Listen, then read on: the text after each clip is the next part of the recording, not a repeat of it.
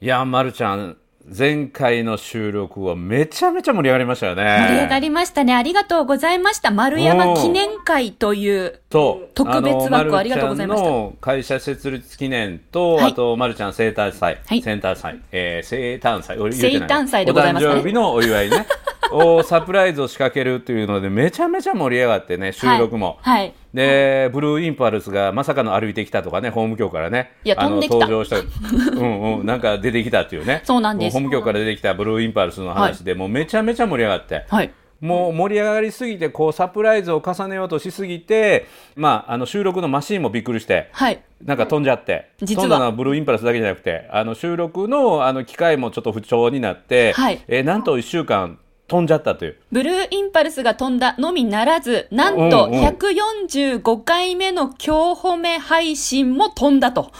そう。この145回を守るために、まるちゃんが海外行ってても僕が一人で喋って繋いできたっていうねあ。ったあった。この伝統が初めて途切れたっていうね。そうなんです。うんリスナーの皆さん多分びっくりしてると思うんですけど、お久しぶりです。番組終わったわけじゃないから心配しないでくださいね そう。よ、そうよ、本当だよ。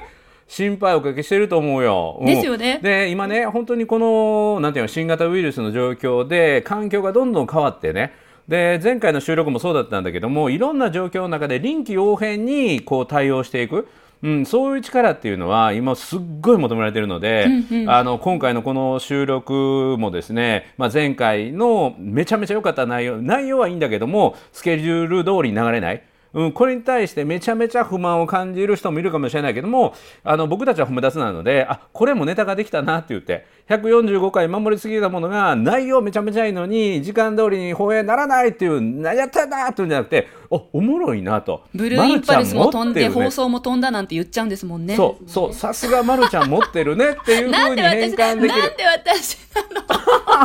いやこれ僕が言ったんです。あのディレクターさんがさすがまるちゃん持ってるね。私の効能？あのそう大チャンスっていう。うんただでこうスムーズにこう生かさない、うん、もうこの新型ウイルスもちょっと落ち着いてきそうやななって、うん、だんだんこう平穏無事な日常に戻ってきそうやとこれではいかんと何か起こさなということで、えー今回の、まあ、イレギュラーなあの配信の仕方になる。これもやっぱり褒め出す的に今日も褒め出すのテーマとしてこの臨機応変力力に変えるうん、うまくいかないことを力に変えるっていうのを今日はそのテーマで、えぜひねあの多くの人に元気を与える内容をお話ししようと思うんですがいかがでしょうか？褒め立つってすごいですね。何でもネタに変えちゃうんだ。そうですよ。全てを力っていうか栄養に変える。今回のあの内容もかなり栄養価高いから。では、その栄養価が高いのが、リスナーさんにまだ多分伝わってないと思うので、どう栄養価が高いのかうん。という放送をお届けしたいと思います。思います。褒めるだけが褒め立つじゃない、はい。日常の中からダイヤの原石を探し光を当てる。褒める達人的生き方を提案する。今日も褒め立つこんにちは。なっこも褒める褒める達人褒め立つこと西村孝之です。こんにちは。褒め立つビギナーまるっと空気をつかむ MC の丸山久美子です。この番組はですね褒め立つって何？と褒め立つに興味を持っていただいた方。そして褒め立つ検定を受けたあるいは褒め立つの講演会研修を受けたんだけども最近褒め立つご無沙汰だなという方に褒め立つを楽しく楽しくお伝えするそういう番組ですはい145回目にして初めて放送が吹っ飛んだと、いや、吹っ飛んでない。あ吹っ飛んでない。か。あの流れた残ってるんだけど、それぞれの音声のなんかね、あの長さが上手にリンクしなくて、それをディレクターさんが技術的な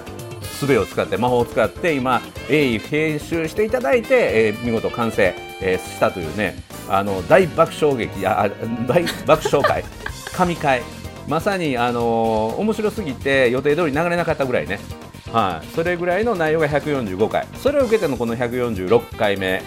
の内容なんですね。長くやってるとこういうことも起こるってことなんですかね。そうそうなんですよ。であの前回の145回っていうのは、まあ、ここでちょっと説明すると実は普通に収録しなくてね放送の中では皆さんご存じないと思いますが裏であの、ま、るちゃんの誕生日だし会社設立のあのお祝いだということで夜の収録だったんですよね。でその夜の収録をやって夜のあれは9時前ぐらいかなそうですね、えーから収録をやってで10時ぐらいまで収録をやってその後実はまるちゃんの仲間たちがサプライズでこう入ってくると。ということであの遠隔のアプリで収録してるんだけどその裏側で、えーサプライズを仕掛けようと10人ぐらい裏であの、ね、準備をしてでその人たちがこうなんていうかなあの事前の打ち合わせのちょっとすれ違いがあって、まあ、私の方の勘違いもあってあのどんどん収録の間に現れたよね ゴーストの。そうなんですよ、えっと、うん。私たちは今インターネット回線を経由しているこのオンラインで収録をしているのでこのオンラインの収録の中に私が気づいてないサプライズ企画の皆さんが入ってきたんですよね。収録中に、といそうう、えっと、まさかの現象が起こりました。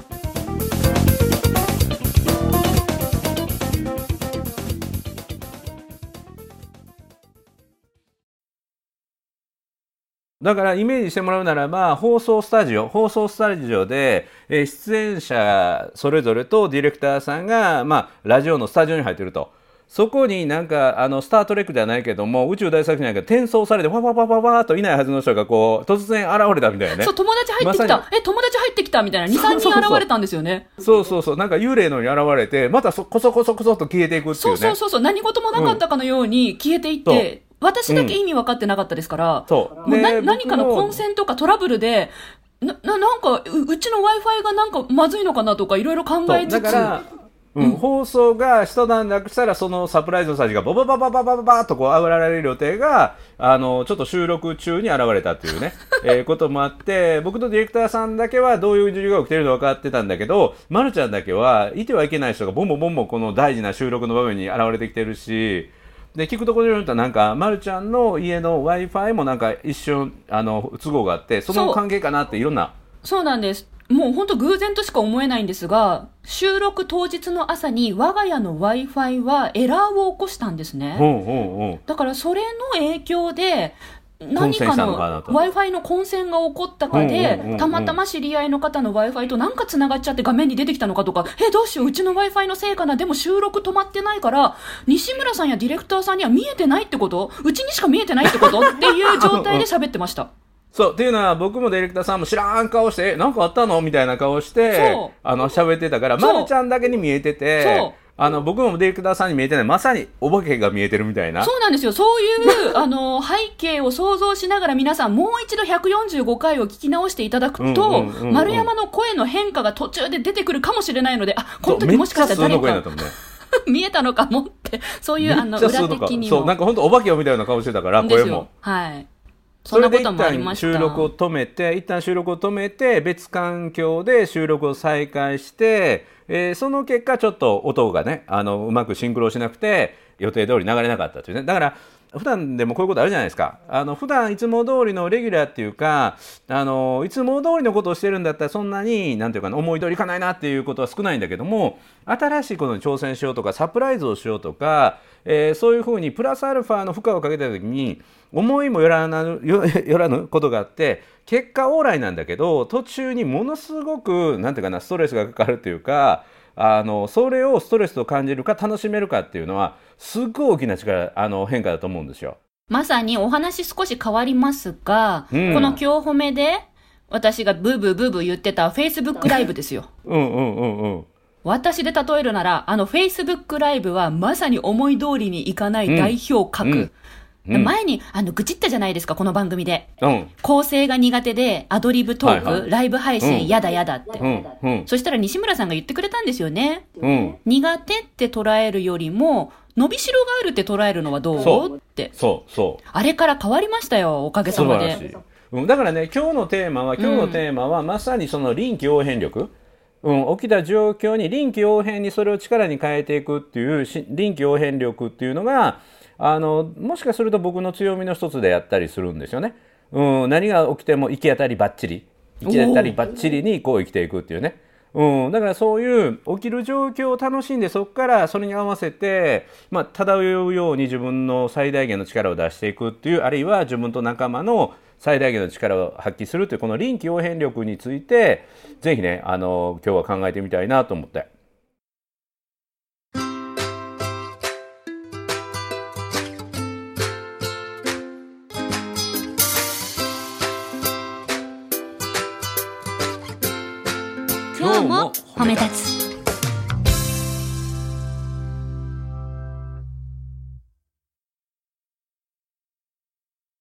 で、まるちゃんのその、フェイスブックライブ、フェイスブックライブの、あの、うまくいかないのを伸びしろに変えて、それは臨機応変力はついてきたってこと？あ、えっと、私はやっぱり難しくってまだ、えっと、修行中の身なので、ほうほうほうほう。いいよいいよ、修行中。もう、Facebook ライブ配信が始まって、自分が思っていたことが話せなくなる。話が脱線して何話してんだかわからなくなると緊張して上がって頭が真っ白になっちゃうんですよ。ほで、それをリスナーさんというか視聴者の皆さんも何回もやってたら分かってきてくれたう。みたいでる、なんとですね、最近視聴者チームがアイデアを出してくれるようになりました。つまり、それがね、そうそれがライブのいいとこよあ。ライブそうのいいとこよ。そうなんです、そうなんです。ううんあの、視聴者の皆さんが臨機応変な対応をしてくれるようになりました。そうそう。あの、臨機応変力でそういうところで全部自分でやろうとしない。うん。うん、であの自分で分かってきたらそれをね言っちゃうんですよ。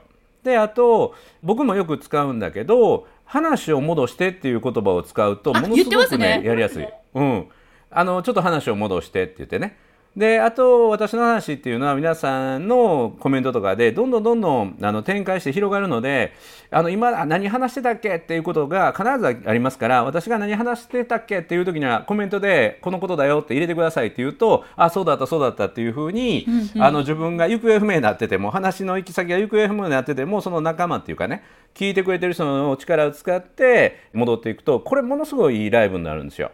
双方向性の。で、特に私の場合は人に頼るのが苦手だと、この番組で何年も何年も、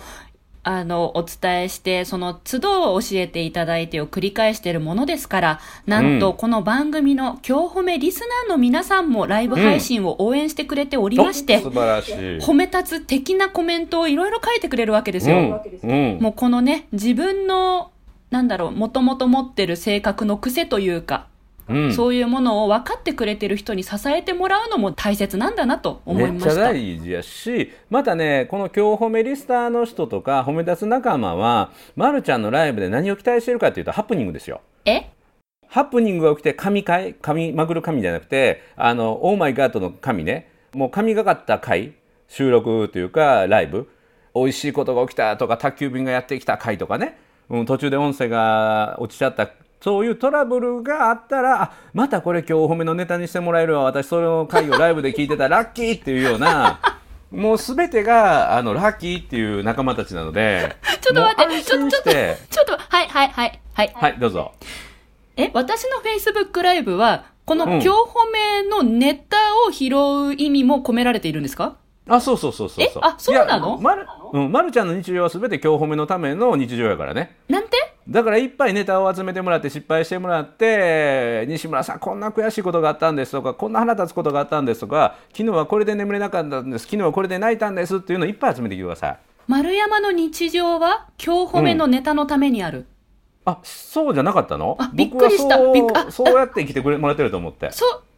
そうですね。うん。うんそうですわ。うんそうですわ。だからいかにいいネタを集めるかっていうことですよね。はい、ちょっとだあから、ねはいあの、フェイスブックライブがちょっと内容が落ち着いてきたっていうのは、また次の成長にチャレンジしてもらわないといけないかな。あいえ、まだ全然落ち着いてないんで大丈夫ですよ。大丈夫です。はいまだまだしばらく放牧しといてもらって大丈夫です。大丈夫です。はい。4個目。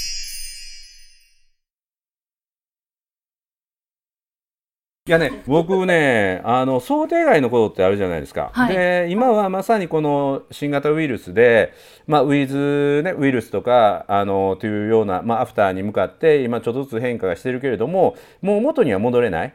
うん、もうゲームチェンジっていうんだけど、もうゲームのやり方から変わった、ルールが変わった。という中で、いかにこう、その変化に適応しながら生きていくかってすっごい大事で、うん、あの、新しいことに挑戦したり、新しい自分の役割とかに挑戦していく。うんうんまあ、もともとこれは、あの、このウイルスになる前からね、僕の考え方で、常にこう、動き変化し続けてないと、なんていうかな、心情的にしんどくなるというか、アイデアが枯渇する。うん僕のイメージは、この新型のウイルスの環境になる前から、常に自分は下りのエスカレーターに乗ってるイメージなんですよ。下りのエスカレーターに乗ってるイメージ？そう。というほっとくとバーっと下に下ろされるので、常に上に向かって怒られるよ。実際にやったら怒られるんやけど、子供時代にこう、逆向きのエスカレーターで駆け上がって登ったことありません？めっちゃ怒られるんやあけどるって言わないけどあるうんうん、あれはねそれぐらい足を動かさないと上に登れないんですよ。う、んうん。うん、だから僕はこの新型ウイルスになる前からそういうイメージなんですよ。うん、だからそれはみんなが今今はみんなが逆向きのエスカレーターに乗って大変やけど自分的に言うと、まあ、これが普通なので、まあ、これがあの臨機応変にというか変化に、うん、常に何か自分がもっとできることないかなってやり続けるっていうイメージですわ。私もあのこの放送っていうか収録今日褒めの収録をきっかけにオンラインへの懸念がなくあの薄らいできているので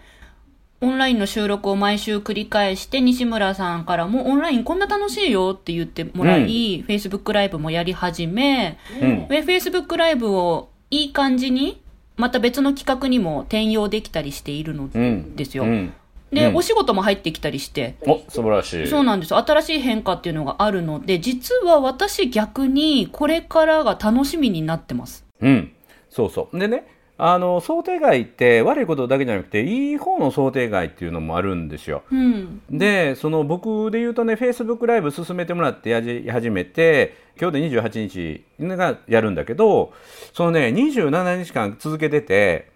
あの僕の Facebook ライブを一瞬でも見たことある人って何人ぐらいだと思います？この28日間で。えー、何人 ?2000 人ぐらい見てますかねおー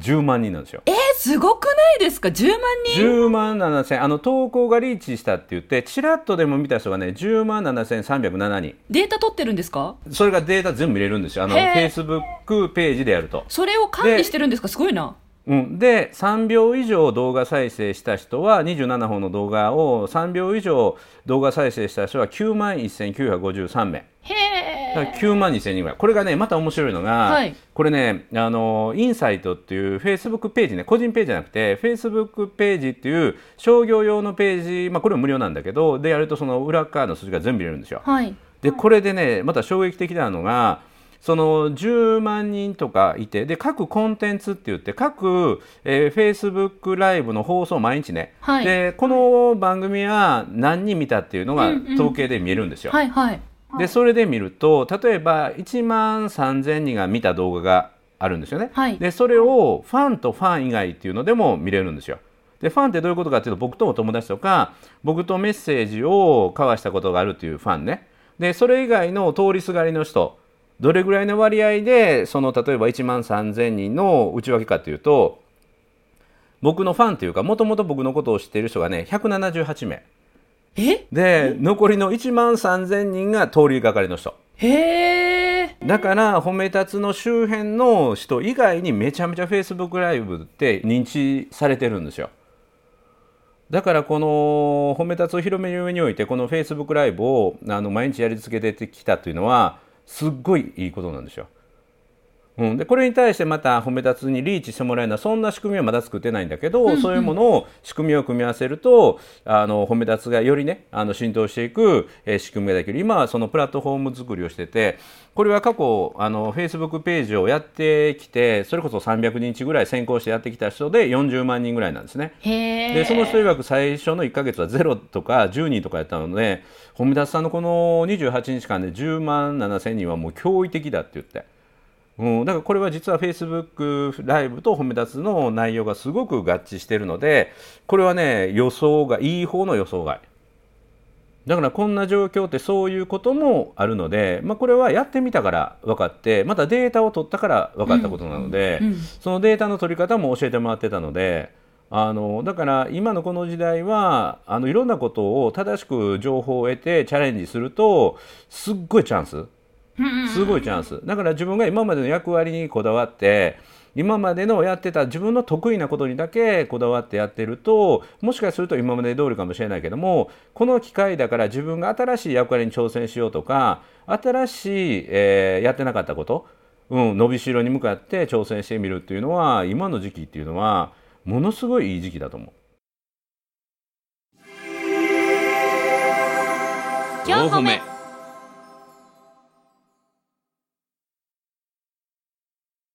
えー、じゃあ私もやり続けてたら構成能力が身について伸びし伸びしろが伸びてなんか構成作家とかのお仕事とか始めちゃったりするのかしら？うんうんうん。それも全然ありだと思うしあの、ま、るちゃんなんかやったら、今このオンラインの時代における表現力、はい。うん、オンライン会議で一目置かれるとか発言力を増すための表現力伝え方ライトの使い方、えー表情筋の使い方っ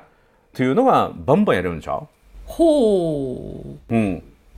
会社を立ち上げたばかりなものですから社の売り上げも考えていこうと思っているんでございますよ。うん。うん、だからねその売り上げを考える前に自分のコンテンツが今のこの環境で誰にどんな役に立つのかなっていうのをえバンバン発信していく。うんうん。バンバン発信していってそれの反響が高かったら、えーここまでは無料。ここから先は有料版みたいな、うん、まずはコンテンツをどんどん出して、えーファンを作っていってそれを、まあ、あの商品化するっていうことでしょうね。すごいですよね。この番組って経営塾も入ってますよね。あまあそうですね。あの価値を発見して伝えるうちの一つはものそれは商品サービスなので、うん、やっぱり経済的ななんていうかな安定っていうのもないといいアイデアとか心の安定って生まれないからあのビジネスとか、まあ、ビジネスってアイデアなのね、まあ、アイデアプラス誰にどんな役に立つか、うん、それをもう感謝がしきれなくなって代わりにもらうものがお金なので。もう相手が感謝して感謝してもうお願いやからこのお金もらってっていうぐらい相手に先に与え続ける。素敵素うんうん敵その考え方素敵うん、まあ、褒め立つの Facebook ライブはそうなんですよ。うん、よくね、今回の内容は有料版ですっていう伝え方をする人いるんだけど、はい僕はね、有料版という考え方じゃなくて、永久保存版だって考え方なんですよ。うん、で、あの出し惜しみせずにどんどんどんどん伝えていく。うん、で人って忘れるものなのでその人にとって必要なものをキュレーターっていうあるいはソムリエ的な役割、うん、あのセレクトショップのようにたくさんある情報を選んで抽出して今のあなたにはこれが必要ですよねって集めて渡せるような、まあ、存在でありたいなっていう。ほう。だから今はあのアイデアを持ってっていうか勇気を持って挑戦自分の伸びしろ苦手じゃない。自分が今までやってなかったなと思うことにやってでリカバー。うんうん。やってはリカバー、うん、まるちゃんのようなリカバーして、えー自分が人に頼るのも苦手、えー即興力も苦手だと思ってたものをもう伸びしろがどんどんどんどんそれが満たされていく、うんうん、伸び盛りですね、おかげさまで楽しくなってきております。うんうん、あんなにやだやだ言ってたのに23回前の配信でうんうんう。ん、もうねだんだんだんだんこのファンがついてっていうかコメントしてくれる人がだんだん楽しみにしてくれるようになると、はい。またね継続できたりするし、うん、あとはその参加者に質問を投げかけて、えーそこから答えをもらって内容が深まるということもあったりするので。本当に今私が Facebook ライブで頭真っ白になってたり言い方がわからなくてえこれどういう表現にすればいいんだろうって困ってると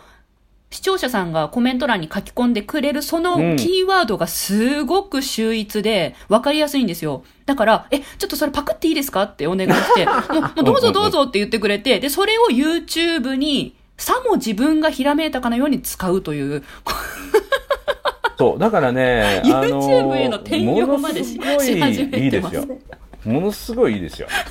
本当皆さんんありがとうございましたってこう言いながら、うん。こう YouTube でしれっとこう編集してだから自分が筋書き通り台本通りだととても出てこなかった言葉アイデそうアそうそう。広がり奥行きはい。が出るので、はい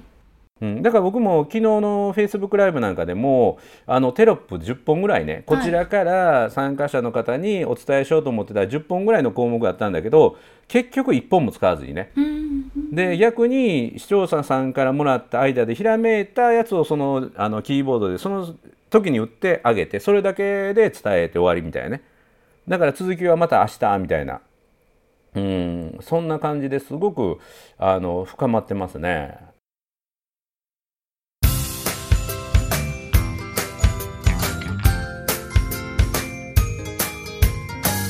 褒めるだけが褒め立つじゃない。今日も褒め立つ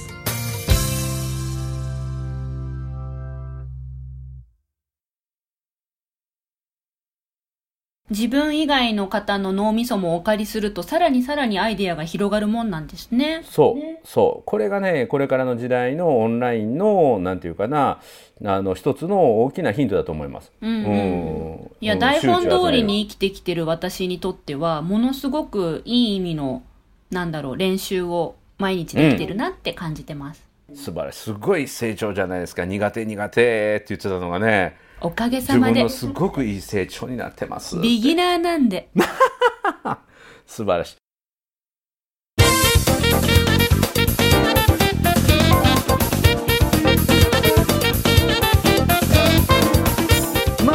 そろねそういう謙虚さが現れた謙虚さが現れたということはなんか次の面白い大チャンスもなんか現れそうな気がするので、えー今日の音声が無事に残っていることを、えー祈りながらそうですね。えー今日はね本当にあのまるちゃんの前回のあのまるちゃん収録お祝い会まさかの、えー放送持ち越しの裏話からの臨機応変力からの伸びしろでこの時代におけるなんていうかな自分の能力の伸ばし方っていうめちゃめちゃまたいい内容になりましたね。そうですね。さすが。ですね。さすがまるちゃん持ってるね。トラブルからのこの起死回生の一撃。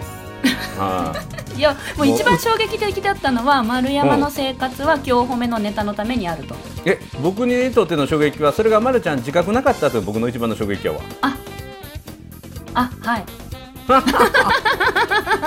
いやそう思って生きてるのかなと思っていねやまそう心折れへん？またいや1週間何かネタを探す旅に出てきますのでぜひ来週の配信もよろしくお願いします。はい、もうネタはね足元に常に転がってると思いますので、はい、つまずきながら転びながらあの来週の収録僕も楽しみにしたいと思います。ということでなっこも褒める褒める達人褒め立つこと西村孝之と。褒め立つビギナーまるっと空気をつかむ MC の丸山久美子でした。今日も褒め立つ。それではまた